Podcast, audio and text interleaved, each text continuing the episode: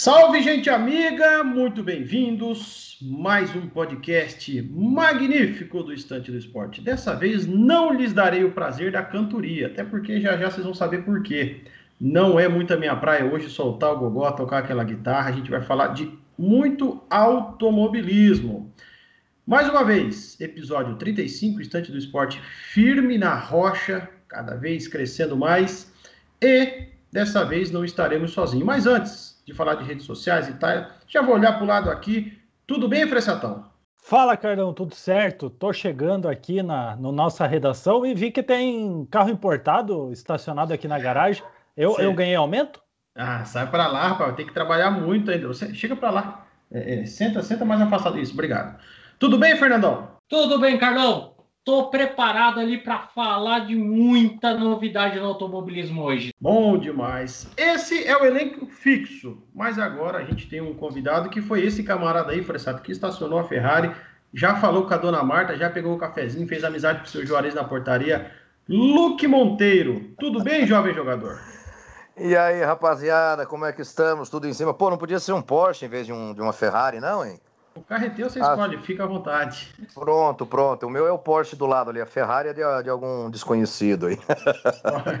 Bom demais, o Luke hoje vai falar muito de automobilismo conosco. Só que antes disso, a gente começar aqui a girar, falar um pouco do trabalho do Luke, que é narrador na TV Bandeirantes. Fernandão, conta pra galera onde estamos, nossas redes sociais. Exatamente, Carlão. Você encontra a gente nas redes sociais só procurando Estante do Esporte lá, tanto no Twitter, tanto no Facebook, tanto no YouTube. E também só acessar o nosso site lá, estantedoesporte.com.br. Fernandão tá animado, hein, Fernandão? Rapaz, o negócio tá empolgado. Foi Episódio... ele que ganhou aumento, viu? Ah, pode ser, certeza que foi isso aí. Só que ele é o patrão, então já sabe que vai rolar, rola aquele caixa 2, né? Então é complicado. Sócio majoritário, diretor, patrão, encarregado. Fica difícil. Hoje o papo é automobilismo, muito mais focado em categorias também nacionais e alguma pitadinha de categoria internacional. Até porque já falei para vocês, estamos com o Luke Monteiro, o nosso convidado hoje. E a gente já começa. É, eu já queria entrar no meandro que eu gosto, desse boom da Band no automobilismo, e do grupo Band, vamos, vamos ser muito sinceros, não só da Band TV aberta, do grupo Band nesse boom no automobilismo no ano 2021. Era o que faltava para voltarmos a dizer: a Band é o canal do esporte? Bandeirantes, o canal do esporte. Talvez para a gente até falar que a Band é o canal do motorsport, né? A Band esse ano vai estar numa velocidade absurda com, com a, a lista de transmissões.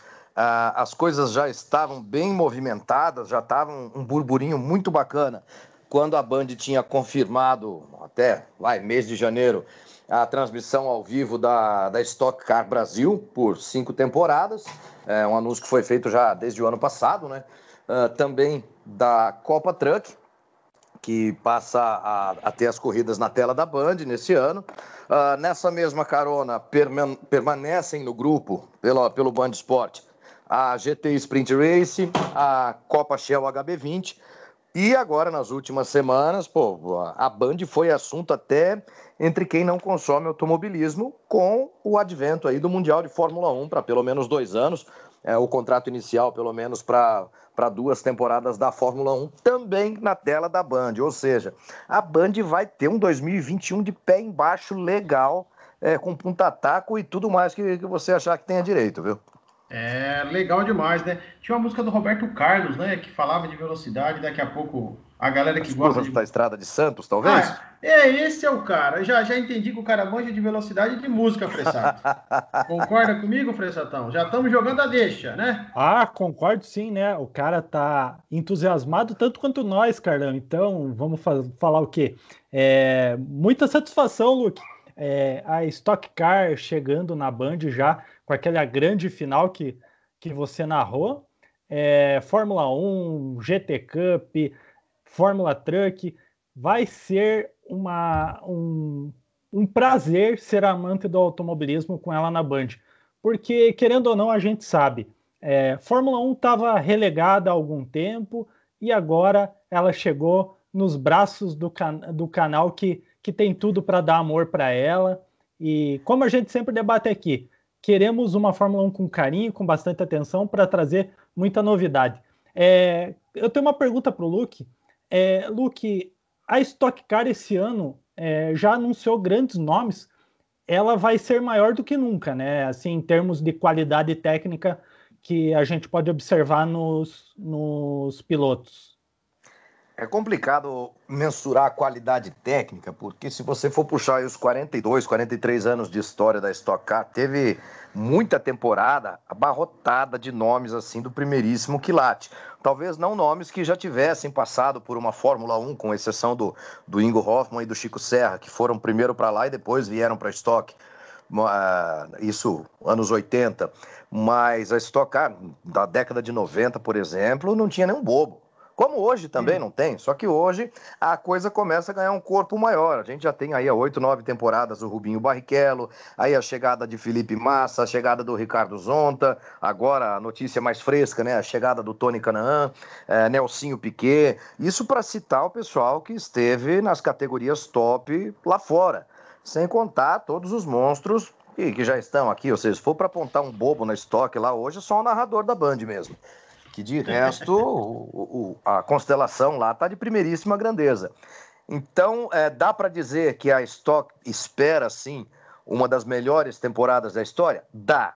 Mas dá para dizer que o time é o melhor de todos? Talvez seja o mais badalado. Fosse mais correto dizer que o time de pilotos é, pode sim ser o mais badalado de toda essa história mas a Stock já teve muito momento muito top, né? De pilotos que alternavam ali, ah, vai, Ingo, Chico, Xande Negrão, Adalberto Jardim, Djalma Fogaça, é, aí vinha Wilson Fittipaldi, Flávio Trindade, Raul Boesel e Ariel Barranco, e pô, aí a, a lista vai, vai longe, né? Vai, vai muito longe, mas que a gente está com um time muito badalado de pilotos e isso cria, cria uma expectativa em mão dupla, porque ao mesmo tempo em que se cria é, todo, todo um enredo, toda uma expectativa mesmo em torno desses nomes. O pessoal que vai, que acelera demais, mas que não passou por uma Fórmula 1, por uma Fórmula Indy, também tem um prazerzinho especial é, em andar na frente de quem já esteve lá em cima e agora vive uma nova fase da carreira. Então, isso apimenta para todo mundo, atrai mais olhos. Tem muito, muito apreciador do automobilismo que é fanzaço do Tony Canaan, ou que é fanzaço do Felipe Massa. Esses caras vão estar também olhando. E quando eu falo esses caras, a gente põe a mulherada também. Tem muita mulher que curte corrida hoje em dia, tá? É, toda essa galera vai estar de olho na Stock Car e esses olhares vão ser compartilhados ali pelos 30, 31 pilotos que vão estar no grid.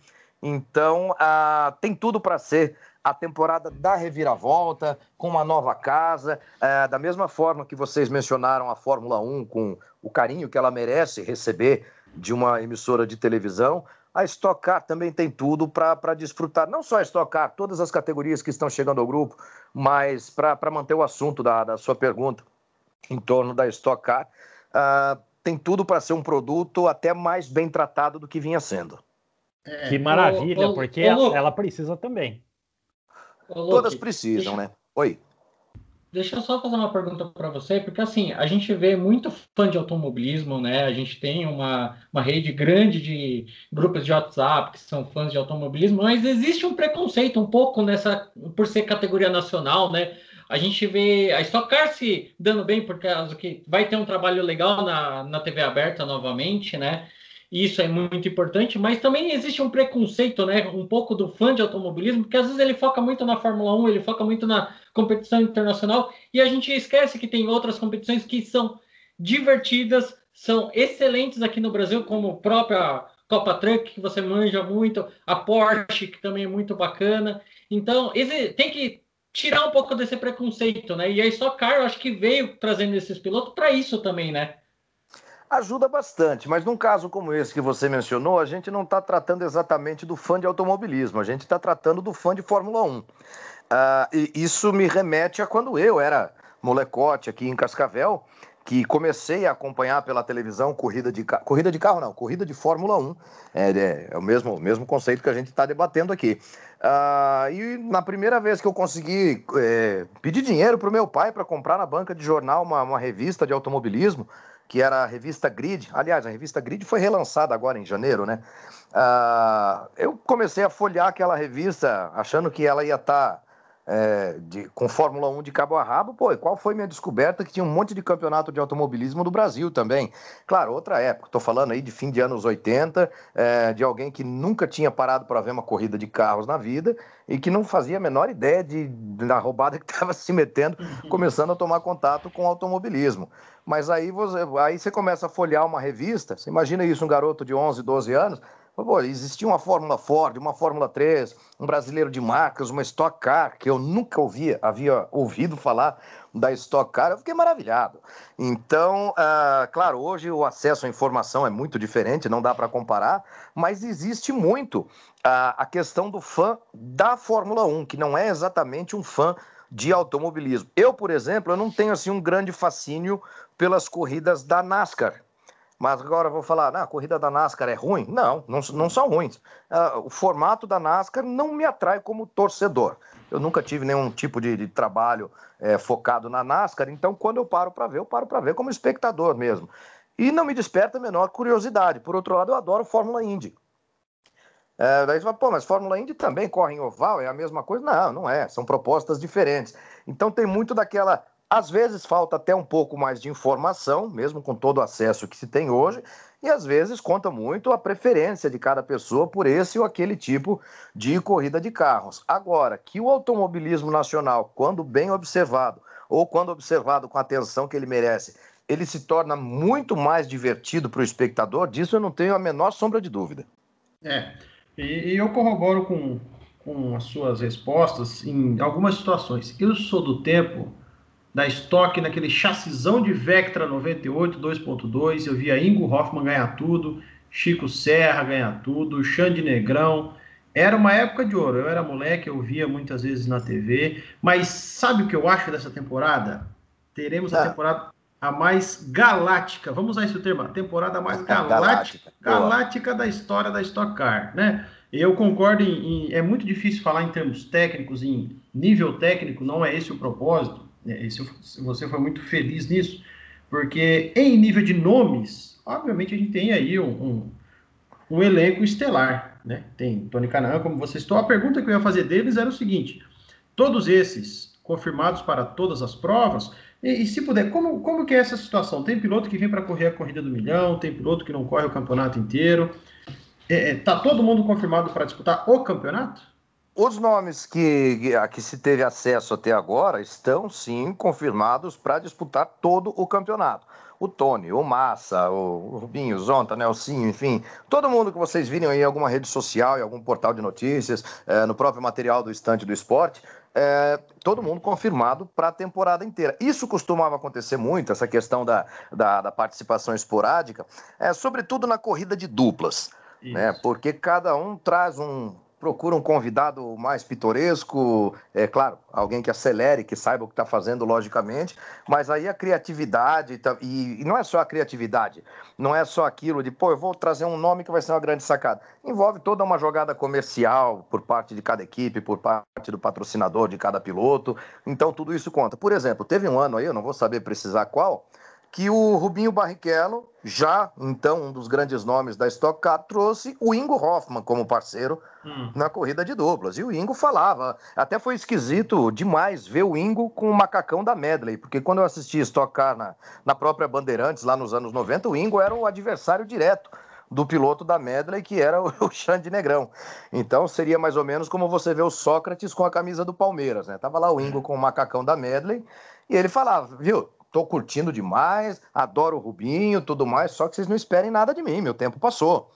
Então, para você ver um, um, uma lenda como o Ingo, dizendo que não era para esperar muita coisa dele em termos de, de, rendimento na pista, apesar dele ser um atleta como é até hoje, com 60 e tantos anos, nem sei a idade do Ingo, mas é, dá, dá para ter uma ideia. Então o pessoal assim ousou muito é, na formação de duplas para essa corrida de duplas. Ainda não temos uma confirmação para 2021 que vá acontecer a corrida de duplas. Por quê?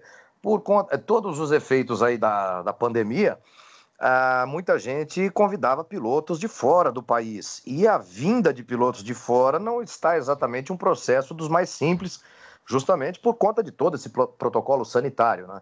Então, pode até ser, eu espero estar errado, mas pode até ser que a gente não tenha uma corrida de duplas esse ano. Mas dos nomes que vocês leram e viram e ouviram até agora, pode anotar aí, tá todo mundo confirmado para as 12 corridas do ano.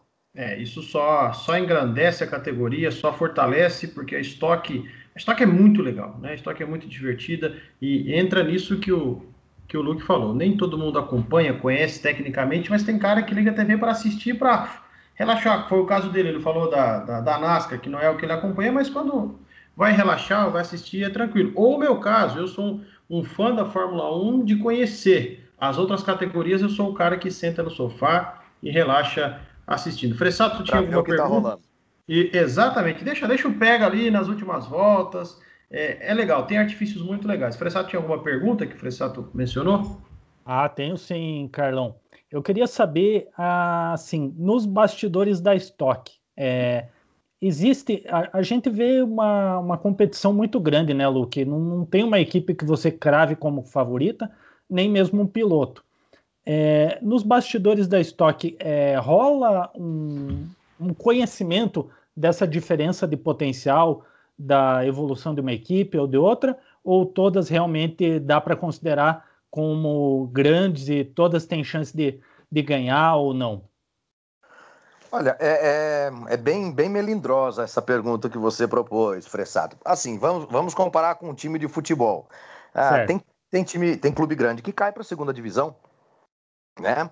Ah, a gente já viu isso, ah, o, o Palmeiras caiu, o Grêmio caiu, o Corinthians caiu, sei lá mais quem, o Inter acho que já caiu, tá? acho que só o São Paulo e o Santos e o Flamengo que não caíram ainda, né? Então, assim, time grande também cai. Equipe grande também anda atrás. E aí a gente está tratando de uma categoria que, se você pega o resultado de uma tomada de tempos, a tomada de tempo é o espelho mais fiel de uma realidade de fim de semana. Claro que tem casos específicos ali que alguma coisa sai do controle, mas um pelo outro é o, é o retrato mais fiel de um fim de semana ou até da situação de uma temporada, porque tudo o que o piloto e a equipe têm para colocar na mesa na hora do, do all-in, uhum. eles colocam na volta rápida da tomada de tempos. Aí você pega do pole position até o, o, o, do primeiro colocado, vamos pegar uma fase única em que vai todo mundo para a pista, até o último colocado, a diferença é bem inferior a um segundo. Então você está considerando aí um universo em que 30 pilotos estão, estão disputando aí uma pole numa, numa pista que a volta dura 100, cento e poucos segundos, e a diferença do primeiro para o último é de menos de um. Exato. Então, assim, é, é, muito é muita precisão que eles têm de, de, de alcançar para estabelecer essa relação de forças. Então, você vai chegar e apontar, não, essa equipe é favorita, aquela ali é meia boca e aquela é fim de fila. Não tem como. Não, não tem. tem como. E as coisas costumam variar um pouquinho. Tem equipe que não se deu tão bem na etapa de agora na pista X, mas daqui a três semanas na pista Y vai lá e coloca um piloto na pole e outro para largar em quarto. Então, não, isso é um dos grandes baratos da estoque, né? Porque todo mundo tem chance no fim da conta. A imprevisibilidade. A, a impressão que a, a, gente tem e carrega é: ah, não, aquela equipe ali está tá atrasada no desenvolvimento. Na estoque não existe isso, né, Luke? Então. Ah, se atrasar o desenvolvimento, vai tomar mais que um segundo, né? Com certeza. E aí, aí a equipe acaba pedindo para atender o telefone e sai de fininho. é, e a estoque ano passado, né, ela teve uma mudança gigante, né? Porque com a entrada da Toyota, tendo dois carros, duas montadoras, deu uma diferença enorme na, nas primeiras provas, com a Toyota vencendo todas as provas, depois veio a Chevrolet se recuperando, né? Então você vê muito essa questão de igualdade na, na categoria, né? Exatamente. No ano passado, isso assim não, não, não foi tão trabalhado para o grande público, até porque era uma coisa muito interna. E vamos considerar também que a chegada dos carros novos da, da Stock Car no ano passado coincidiu com o advento da pandemia. Então ninguém podia treinar, ninguém podia fazer nada, não podia desenvolver. Uh, então que, o que, que eles criaram? Eu achei muito, muito sagaz a saída que a, que a organização da Stock Car adotou no ano passado.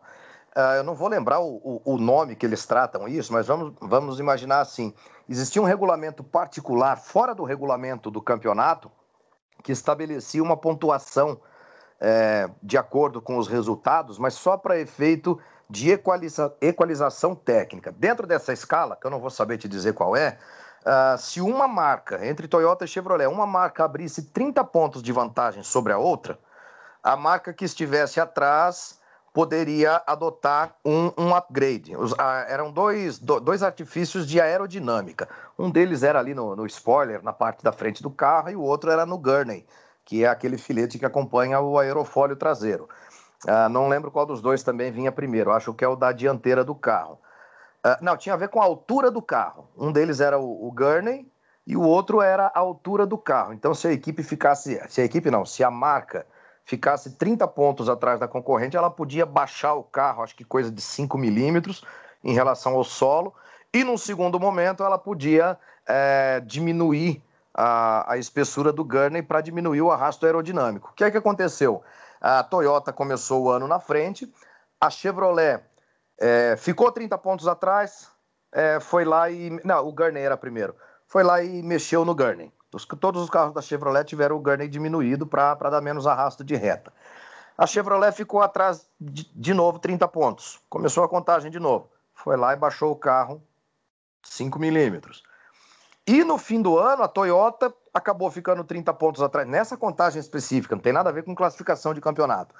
E também pôde é, usar o primeiro artifício que estava previsto nesse, nesse acordo entre as equipes. Ou seja, a coisa oscilou bastante e o ano terminou aí com metade das vitórias para cada marca. Ou seja, se disser que não está equalizado, aí a gente não sabe o que fazer, então, para equalizar a categoria, né?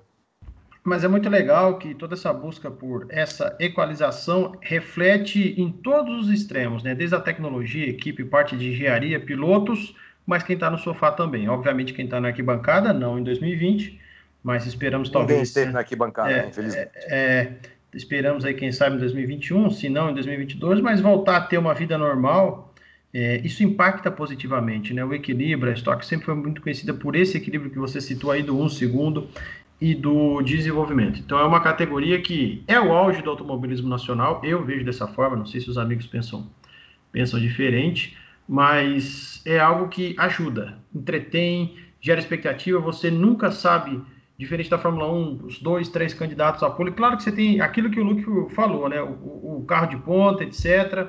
A equipe grande, mas pode sempre eventualmente aparecer uma, uma zebra por aí, né? Ô, Luke, eu queria, eu queria te mandar uma pergunta, e aí já saindo um pouquinho do assunto estoque, ah. é, qual, qual está sendo o, o maior desafio da categoria, tá? em realizar a, a, a temporada no meio de uma pandemia? E segunda, qual está sendo o maior desafio da equipe de imprensa, ou seja, do seu trabalho em realizar algo de primeira qualidade, de alto nível, que leve informação, que leve uma descrição de uma corrida plena no, no meio disso tudo aí, o home office, o off-tube, como é que está sendo essas duas situações? A, a organização da corrida e o trabalho do, da transmissão. Bom, então vamos lá. Uh, no ano passado, com, bom, a gente ficou um bom tempo sem corridas, a temporada uhum. foi começar praticamente no segundo semestre só.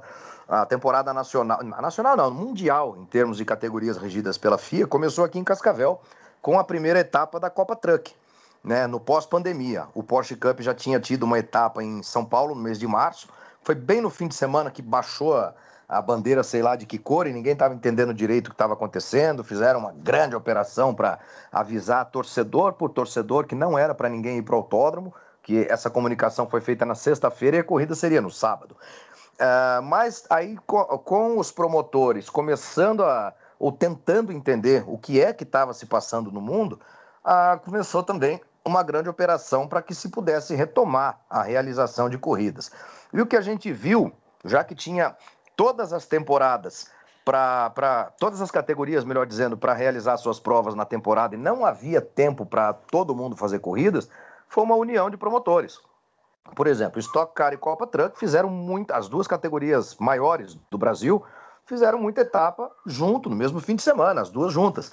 É, e isso é, deu muito know-how para os promotores é, primeiro, na questão sanitária, é, o protocolo todo foi muito rígido em todos os sentidos, e isso causou um pouco de estranheza, até um pouco de reação contrária das pessoas que frequentavam o meio, é, porque a questão do uso da máscara, do uso de um face shield, ou enfim, é, é tudo, tudo foi muito novidade, né? E o ser humano ele tem uma propensão a, a mostrar resistência a qualquer novidade. Então, a, todo mundo teve de vir aprendendo junto como lidar com o tal do novo normal. Ah, e isso trouxe uma cancha muito grande para todo mundo. Eu, no ano passado, por exemplo, eu tive a cada evento que, que você saía de casa para ir atuar de alguma forma, isso valendo para todo mundo que adentrava o autódromo, você tinha de levar o exame atestando um resultado negativo para o Covid-19. Então eu enfiei aquele baita canudo no nariz, acho que 15 ou 16 vezes no ano passado. Toda semana eu já estava pagando mensalidade no laboratório, não pagava nem o exame. Né? Na verdade, sorte minha, eu não achei dolorido. Ele é extremamente incômodo, mas não Chato, chega isso. a ser dolorido. Exatamente sabe? essa é a sensação. Porque se fosse dolorido, eu tinha mudado de profissão. Eu, eu, tenho, eu tenho um bloqueio com qualquer coisa que cause dor aí, que o pessoal pode me chamar de fresco, que eu não ligo, eu sou mesmo, com relação à questão de dor. Mas isso tudo trouxe uma cancha muito grande. Então, para começar uma temporada agora, na época normal de se começar uma temporada, já está todo mundo escolado. É, então, a, as medidas que tem que se tomar, todo mundo veio aprendendo junto no ano passado, como é, como não é, o que dá, o que não dá. No caso específico, por exemplo, do, do trabalho de imprensa ou do acompanhamento que eu tenho de, de fazer para para estar tá minimamente bem informado para chegar para um evento, não chega a ser um grande problema. Hoje em dia, a tecnologia é, coloca tudo isso na tua mão, onde você estiver. É, eu, por exemplo, fora fim de semana de corrida, eu fico em casa. Então, estamos aqui, o meu moleque e eu, em casa. Uh, eu fico por aqui, passo o dia inteiro no, no WhatsApp, no e-mail, é, no telefone, enfim. Além das categorias que eu trabalho como narrador, eu também organizo é, um campeonato de carros antigos, que é a Gold Classic, e a Cascavel de Ouro, que é um evento anual. Então você tem de estar em contato com todo mundo o tempo todo. Isso acaba te deixando muito familiarizado ao contexto todo, porque acaba, acaba se tornando uma situação do teu dia a dia. Né? Você está toda hora falando com, com alguém, é, toda, é uma fofoca que chega, uma informação, uma curiosidade que eu não tinha tentado ainda isso tudo vai, vai se armazenando, acaba, acaba criando na cabeça um banco de dados que quando você chega, na, no, por exemplo, dia 26 vai ser o dia do primeiro treino da Stock Car lá no, no Velopark. Você chega já sabendo o que está acontecendo, mais ou menos. Aquele uhum. baita estudo de campo, é, de box em box, porque basicamente, assim, em termos é, mais, mais básicos, pelo menos, você já sabe o que está rolando lá. É, são novos tempos, né? É tudo muda, tudo muda constantemente. É uma situação que todo mundo tem que se adaptar e se estou bem, né? Senão a gente já está, como é que é? Escolado, né? Já tem escolado. diploma, PhD. É, já tem diploma, já tem PhD em trabalhar nessas circunstâncias, né? Fernandão, vai lá, manda a tua braba aí, Fernandão, pro Luke.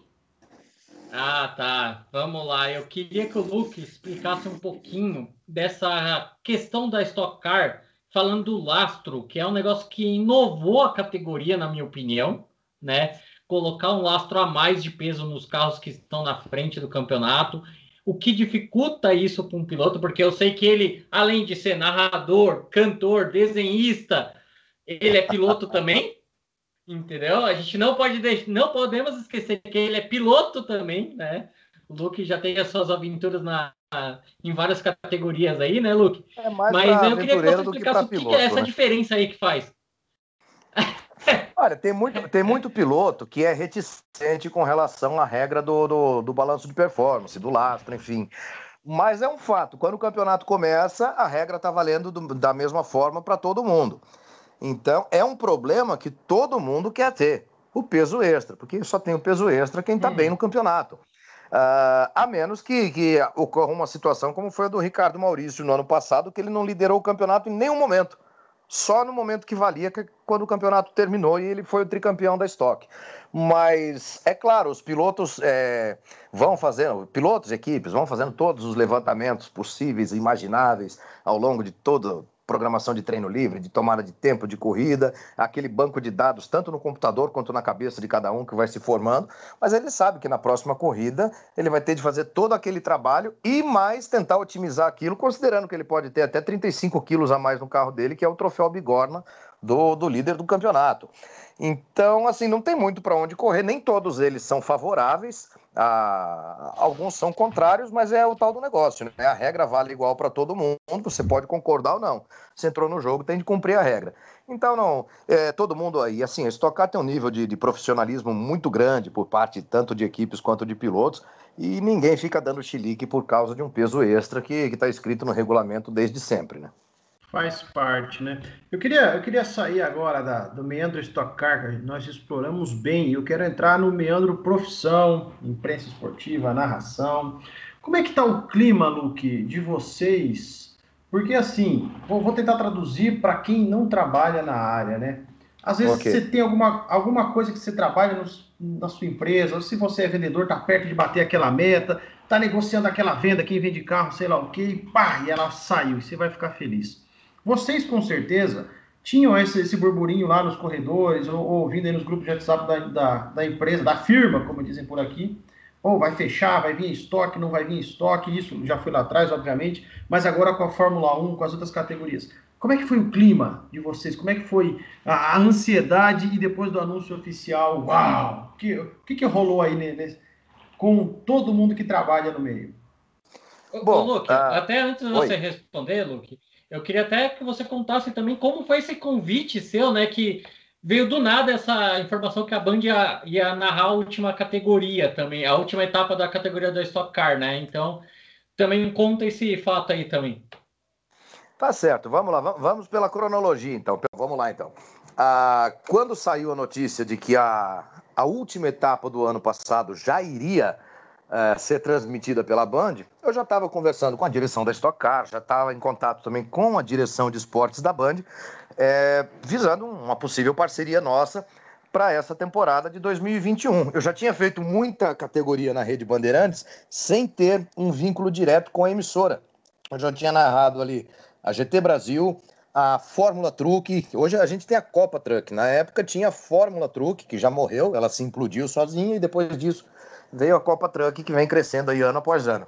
Então eu já tinha feito Fórmula Truck na época, é, várias temporadas da, da Copa Petrobras de marcas, teve mais alguma coisa que eu fiz na Bandeirantes que eu não lembro, fora várias outras categorias no Band Esportes, que eu já tinha feito também, Mercedes-Benz Challenge, GT Sprint Race, é, Fórmula 3, é, Paulista de marcas na época que passava no Band Esportes, então assim, eu já não era exatamente um estranho na casa.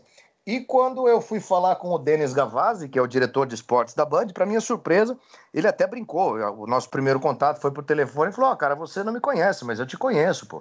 Precisamos tomar um café, conversar, tudo mais. E ele mencionou essa questão da etapa de dezembro. Falou: quer fazer essa já e depois da etapa você passa aqui tomar um café? Falei, Fechou, eu já ia estar em Interlagos mesmo, porque era, era o dia da, da, da final da Copa HB20 também, que eu já tinha feito a temporada inteira. Então, é, só juntou o útil ao agradável. Depois disso, quando eu cheguei para conversar com o Denis, para a gente tratar da temporada de 2021, para se ter uma ideia, a conversa durou, ai, vamos, vamos chutar alto, três minutos. Então já, já veio assim, mais ou menos no, no, no modo natural. Aí você mencionou, ah, ca, é, caiu no teu colo, não, não lembro qual foi a expressão que você usou agora há pouco. Na verdade, não é bem assim, né? Já são 19 anos é, de, de, de estrada aí com locução e narração de corridas para chegar numa oportunidade de ouro como essa que, com que a Band me, me acolheu. Né? E no segundo tempo da, da pergunta que vocês mandaram aí, quando, quando surgiu o assunto Fórmula 1. Bom, não lembro exatamente o dia que foi, aí coisa de duas, três semanas atrás, talvez um pouco mais até. Acordei, peguei o celular, comecei a olhar a mensagem, rede social e tudo mais, e de repente dei aquela acordada de uma vez só. Mas como assim? Fórmula 1 na Band? Não, estão brincando comigo.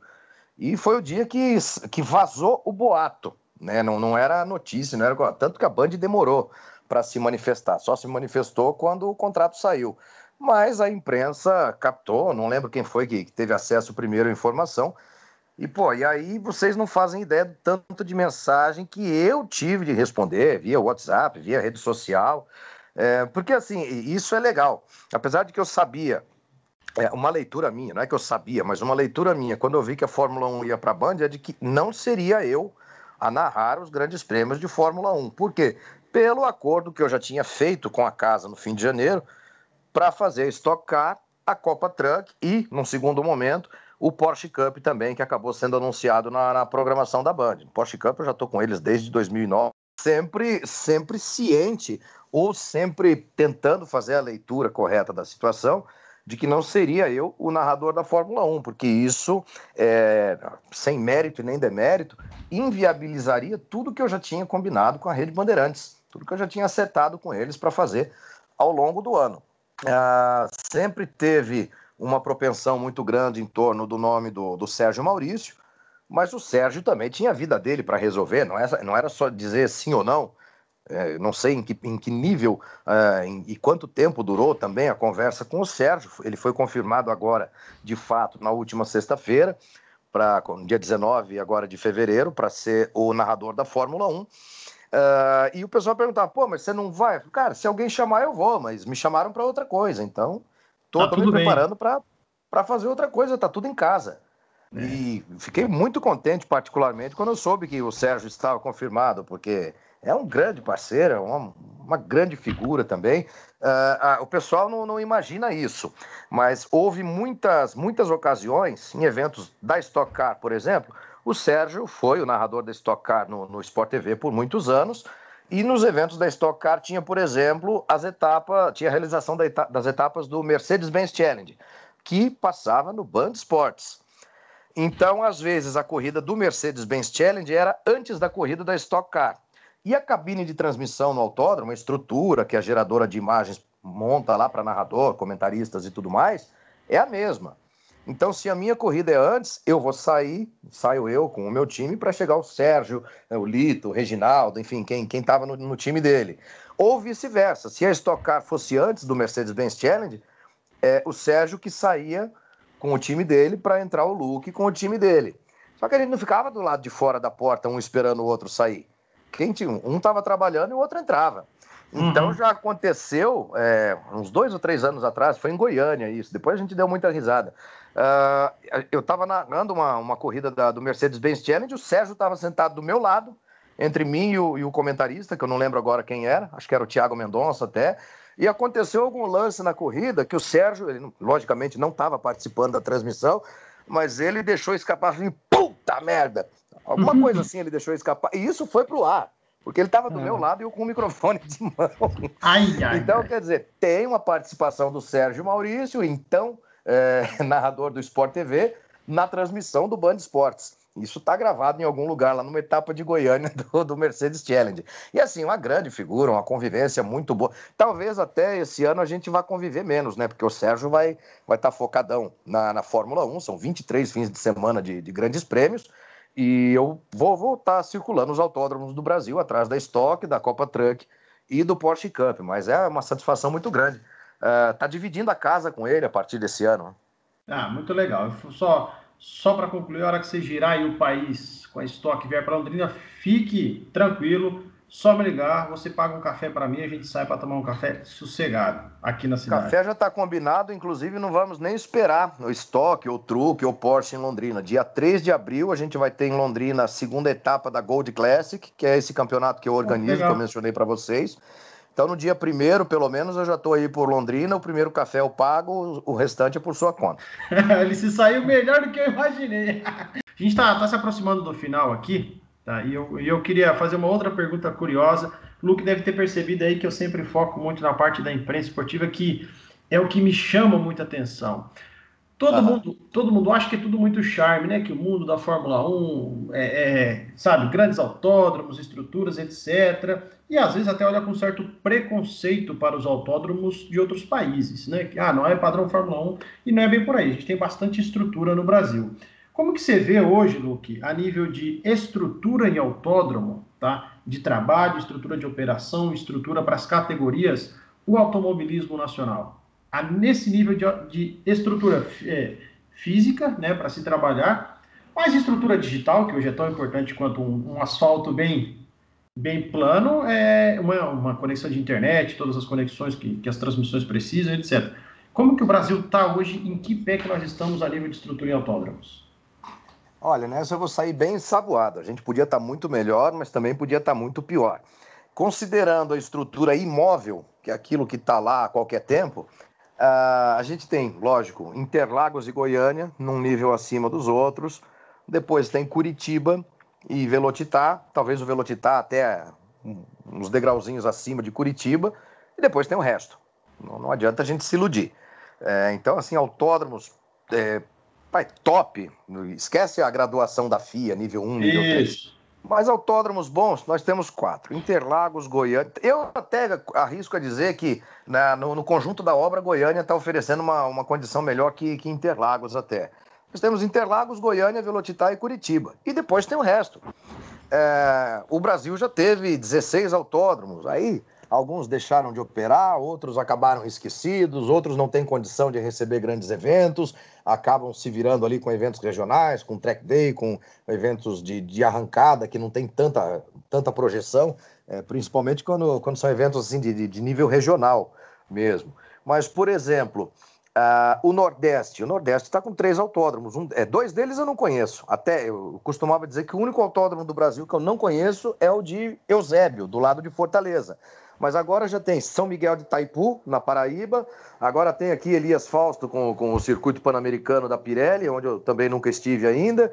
Então, é, quer dizer, são, são pistas que em algum momento vão acabar, sim, recebendo os grandes eventos. Até o novo presidente da CBA, o Giovanni Guerra, levou uma grande comitiva, Nelson Piquet, inclusive, para o Autódromo da Paraíba, poucos dias atrás, para fazer uma avaliação. Ele é do Nordeste, é natural que ele vá tentar também, não só por ser do Nordeste, por uma questão de bairrismo, mas pela condição de presidente da CBA que ele vai ocupando agora também, é, é natural que ele tente distribuir essa festa do automobilismo. Aí, quando você pega insumos, né, por exemplo, você mencionou a questão de uma boa conexão de internet para todas as áreas de trabalho. Isso se leva para um autódromo, independente de ser uhum. Guaporé. Eu gostaria de ver Guaporé, particularmente, o look espectador ou o look piloto mesmo. Gostaria muito de ver a pista de Guaporé em todos os calendários nacionais, porque é o lugar mais gostoso que se tem, pra, pra tanto para trabalhar num evento de automobilismo quanto quanto para correr. Eu gosto muito daquele lugar. Uh, não tem uma estrutura de ponta hoje, mas tem um traçado fantástico, um ambiente, a cidade é maravilhosa, uma cidadezinha pequena, com, sei lá, seus 30 mil habitantes, mas é uma cidade assim que a minha namorada, sempre que ela vai comigo para lá, ela costuma mencionar, pô, a gente podia vir morar para cá, o que, que, você acha? Eu acho uma ótima ideia, só não dá agora, mas a ideia de ruim não tem nada. Mas, assim, seria, seria o caso. Aí você entra numa seara que rende uma discussão para dias, né?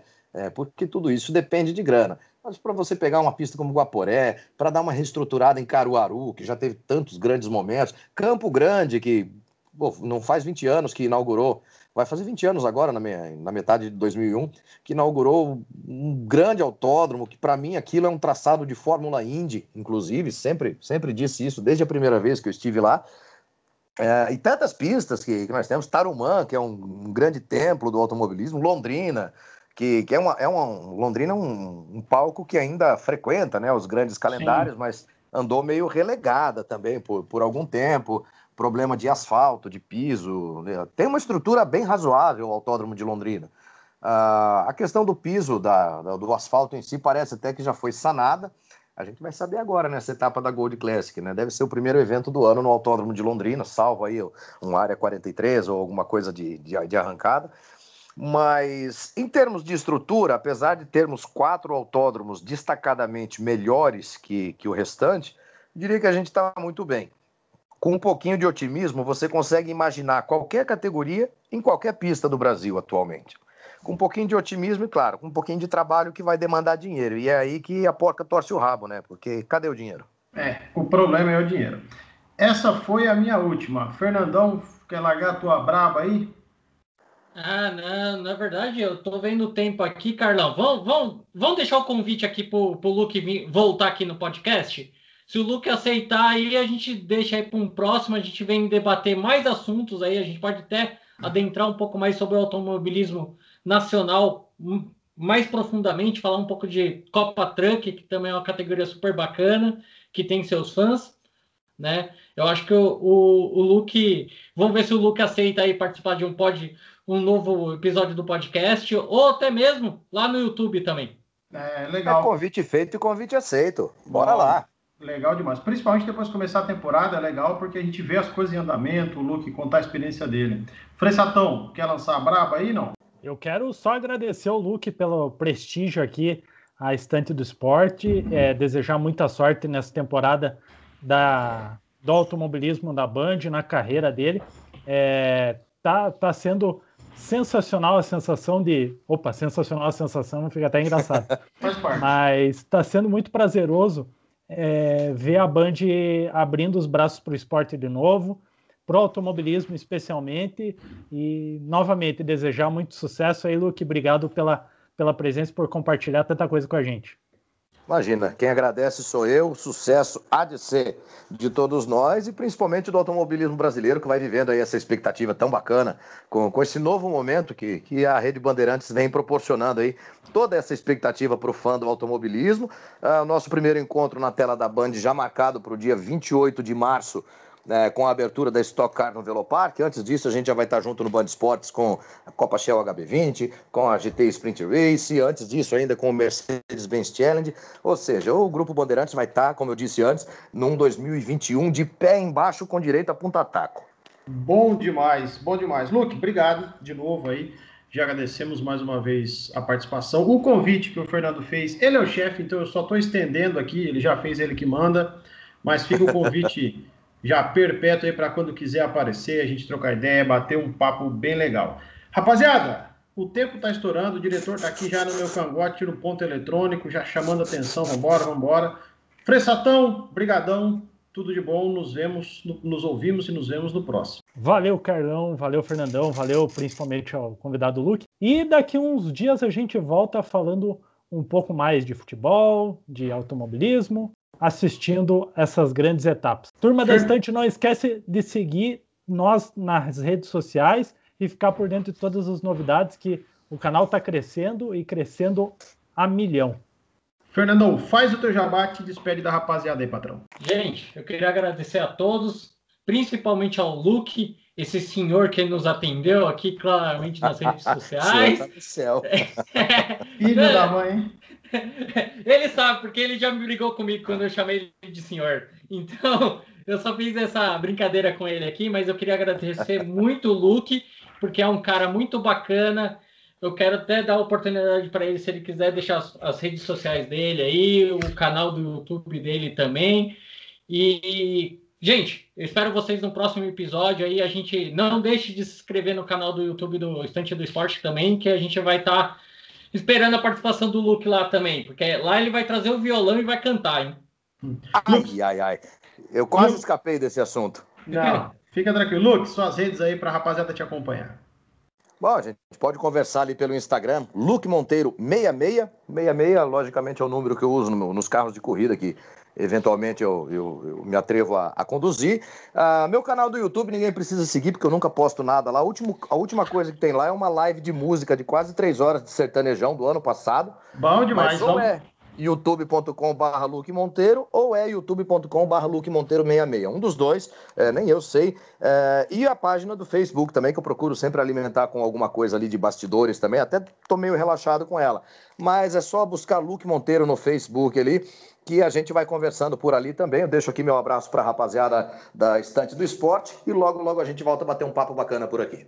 Turma, valeu, brigadão, até a próxima, partiu, fui! So box, box, box, box, box, box, box, box.